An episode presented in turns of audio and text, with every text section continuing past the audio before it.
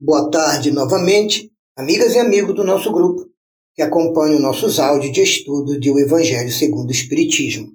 Continuando as nossas sugestões de entendimento sobre o capítulo 23, Estranha Moral, estudaremos agora os itens 9 até o item 14. Todos esses itens tratam de um mesmo tema. Não vim trazer a paz, mas a divisão baseado nos seguintes versículos do Evangelho segundo Mateus, capítulo 10, versículos 34, 35 e 36. Não penseis que eu tenha vindo trazer a paz à terra. Não vim trazer a paz, mas a espada. Porquanto vim separar de seu pai o seu filho, de sua mãe a sua filha, de sua sogra a nora, e o homem terá por inimigos os de sua própria casa. Mateus 10, 34 a 36. E agora em Lucas, capítulo 12, versículos 49 a 53. Eu vim para lançar fogo à terra. E que é o que desejo, senão que ele se acenda? Tenho de ser batizado com batismo, e quanto me sinto desejoso de que ele se cumpra. Julgais que eu tenha vindo trazer paz à terra? Não, eu vos afirmo. Ao contrário, vim trazer a divisão, pois doravante se se acharem numa casa cinco pessoas, estarão elas divididas umas contra as outras, três contra duas e duas contra três. O pai estará em divisão com o filho, e o filho com o pai, a mãe com a filha, e a filha com a mãe, a sogra com a nora, e a nora com a sogra. Lucas 12, 49 e 53. São lições que aparentemente são muito fortes e muito estranhas, como se estivessem perturbando as condições institucionais da vida em família, da vida no lar. Porém, antes de tudo, é fundamental considerarmos que essas duas afirmativas de Jesus são destinadas exclusivamente a elevados missionários de sua obra de amor na terra. Não estão destinadas a amadores ou aqueles que são apenas bem intencionados e que têm o sonho de um dia serem futuros discípulos de Jesus. É preciso então saber que este discurso é dirigido especificamente a apóstolos e a verdadeiros discípulos missionários de Jesus na terra. É histórico que essas profecias de Jesus se realizaram à risca se, se realizaram em total, completamente.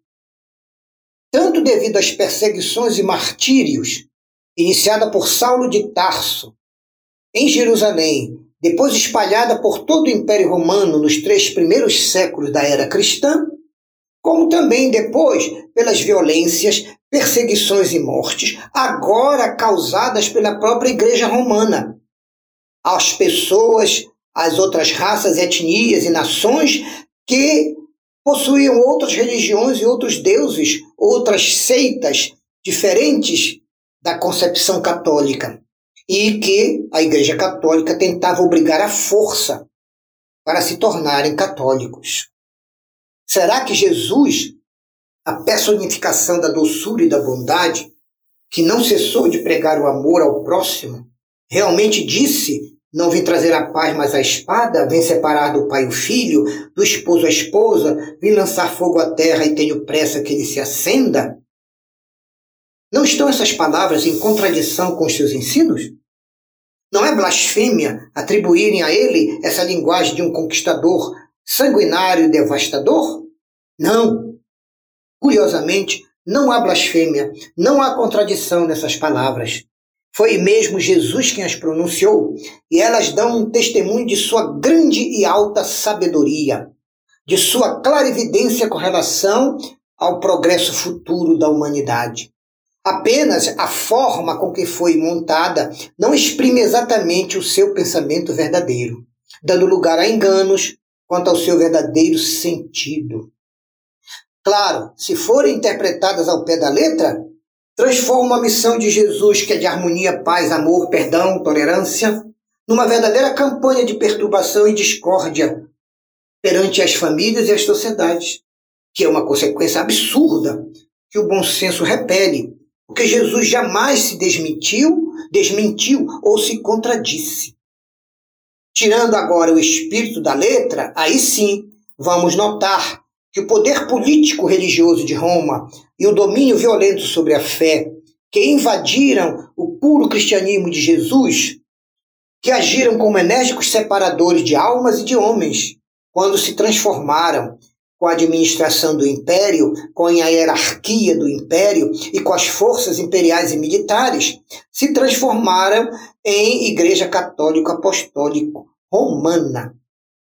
Os seus objetivos principais não eram evangelizar, consolar, distribuir o bem, praticar a caridade. Primeiro, eles queriam aumentar muito o seu número de adeptos em todo o mundo conhecido. Queriam também expandir os seus territórios dominados, os seus patrimônios de propriedades e bens e, acima de tudo, o seu domínio sobre todas as regi regiões habitadas da Terra. Era um projeto político-econômico de expansão, coisa que o Império Romano era craque em fazer e ao se associar com a Igreja Católica nascente, renderam essas perseguições e morte durante quase toda a Idade Média àqueles que não queriam aceitar a obrigatoriedade de mudar a sua crença para se transformarem em católicos romanos. Toda ideia nova encontra oposição e nenhuma ideia há que se implante sem lutas. É um princípio e a resistência a essa ideia nova é sempre proporcional ao quantum, a quantidade de verdade que ela traz e possui. Porque quanto mais verdadeira for essa ideia, como foi o cristianismo, tanto mais interesses ela irá ferir. Se for falsa, se não tiver consequência nenhuma, ninguém se assusta, ninguém dá bola. Deixa ela passar tranquilamente, porque sabem que ela não fará nenhum mal. Mas, quando notaram a grandeza do cristianismo, a verdade que ele revelava, a base sólida que ele possui para melhorar o homem, a família, a sociedade e o mundo, previram para ele um futuro grandioso e logo se apavoraram. Sentiram um secreto pressentimento de que ela era um perigo para a ordem de coisas que eles dominavam, dominavam, defendiam e mantinham, que era o materialismo. Os antagonistas de Jesus, então, ficaram alertas, se uniram para tentar destruir os efeitos daquela nova mensagem de Deus. Mas Jesus veio proclamar uma doutrina que acabaria com os abusos em que viviam fariseus, escribas, saduceus, sacerdotes, tanto do povo judeu como os sacerdotes e os dominadores de todos os outros povos em termos de crença religiosa. Então, eles o prenderam, tramaram e o crucificaram, certo de que eliminando o homem, iriam matar a ideia. Qual nada? Esta ideia sobreviveu porque era verdade. Engrandeceu-se porque correspondia aos desígnios de Deus. E nascida numa pequenina cidade da Galileia, Nazaré, foi implantar o seu estandarte em plena capital do mundo pagão, em Roma. Ali estavam os seus mais fortes inimigos, os que mais queriam combatê-la, porque a doutrina de Jesus anulava crenças seculares, a que eles se apegavam, muito mais por interesses do que por convicção. Lutas terríveis teriam que enfrentar os seguidores de Jesus, discípulos e apóstolos. Milhares foram as vítimas. Dizem hoje as estatísticas oficiais. Um milhão de mortes em 300 anos de lutas. Os mártires cristãos. Mas mesmo assim a ideia cresceu sempre e triunfou, porque, como verdade que é, vencia as falsas ideias que a precederam e ainda vigoravam no mundo. Porque o cristianismo surgiu quando o paganismo já estava em profunda decadência e se debatia contra as luzes da razão.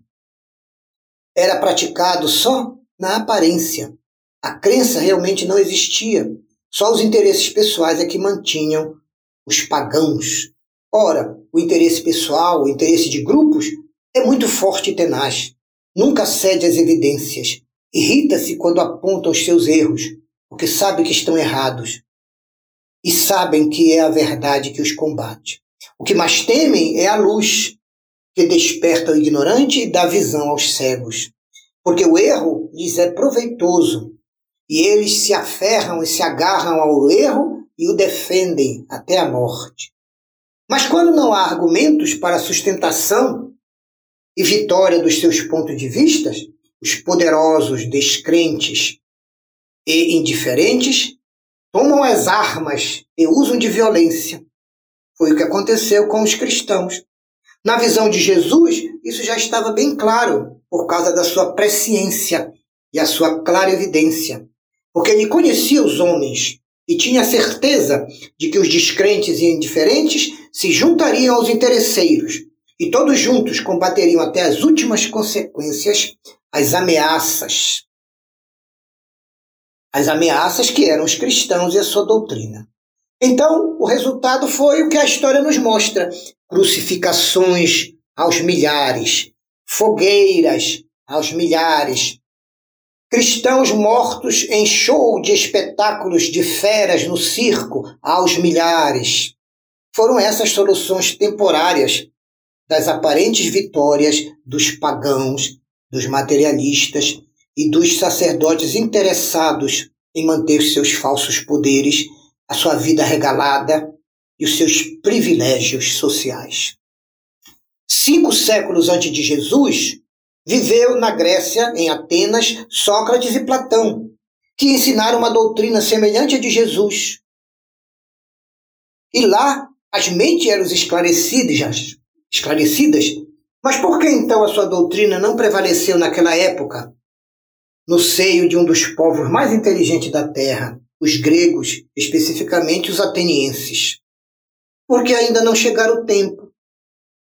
Sócrates e Platão semearam numa terra ainda não cultivada, ainda não lavrada, porque o paganismo naquela época ainda não se achava fraco e decadente. Mas o Cristo recebeu no tempo certo a sua missão. Embora muitos homens da sua época ainda não estivessem à altura das ideias cristãs, já havia entre eles uma aptidão mais geral para as assimilar e as aprender, pois já se sentia um vazio que o paganismo deixava nas almas. Sócrates e Platão, então, foram precursores do cristianismo. Abriram um caminho e prepararam os espíritos mas foi Jesus que revelou e ampliou e completou toda a mensagem das leis de Deus, que era possível aos homens de sua época compreenderem.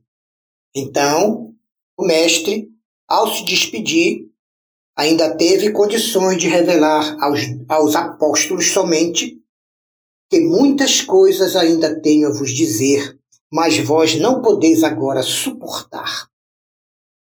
Mais tarde eu enviarei o Espírito de verdade, o Consolador. Ele vos ensinará todas as coisas que hoje eu não pude, e vos fará relembrar de tudo que eu vos disse, porque os homens irão esquecer. São esses os nossos entendimentos a respeito desse tema. Não vim trazer a paz, mas a divisão ou a espada.